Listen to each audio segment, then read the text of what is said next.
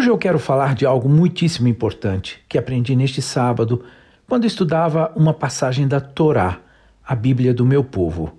Uma das qualidades mais destacadas do patriarca Abraão, algo que talvez seja novidade para você, assim como foi para mim, era a agilidade. Surpresa! Sabe por quê? Eu, pelo menos, sempre imaginei Abraão como um velhinho, com longas barbas, um cajado em que apoiava seu caminhar e movimentos lentos. Mas nada disso.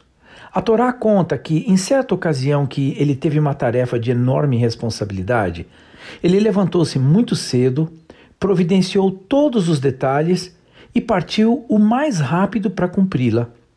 Pare e pense como e quanto é importante ter agilidade.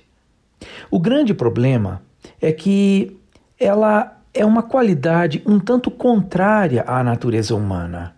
Isso significa que, para adquiri-la, teremos de investir um esforço como o de uma musculação ou de uma dieta para perda de peso. O rei Salomão, o mais sábio dos homens, disse em seus provérbios que um homem ágil em seu trabalho será requisitado por reis. E foi ele também quem falou: Passei pelo campo de um preguiçoso e depois pelo vinhedo de um irresponsável. Ambos estavam invadidos por ervas daninhas, raízes e a cerca de pedras estava toda destruída. O que dizer depois do grande rei Salomão? Bem, se você e eu quisermos ter êxito nas nossas atividades, precisamos de agilidade, entre outras características. Como?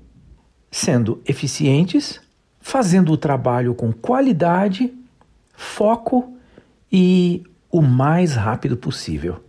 Eu sou Abraham Shapiro, do projeto Profissão Atitude.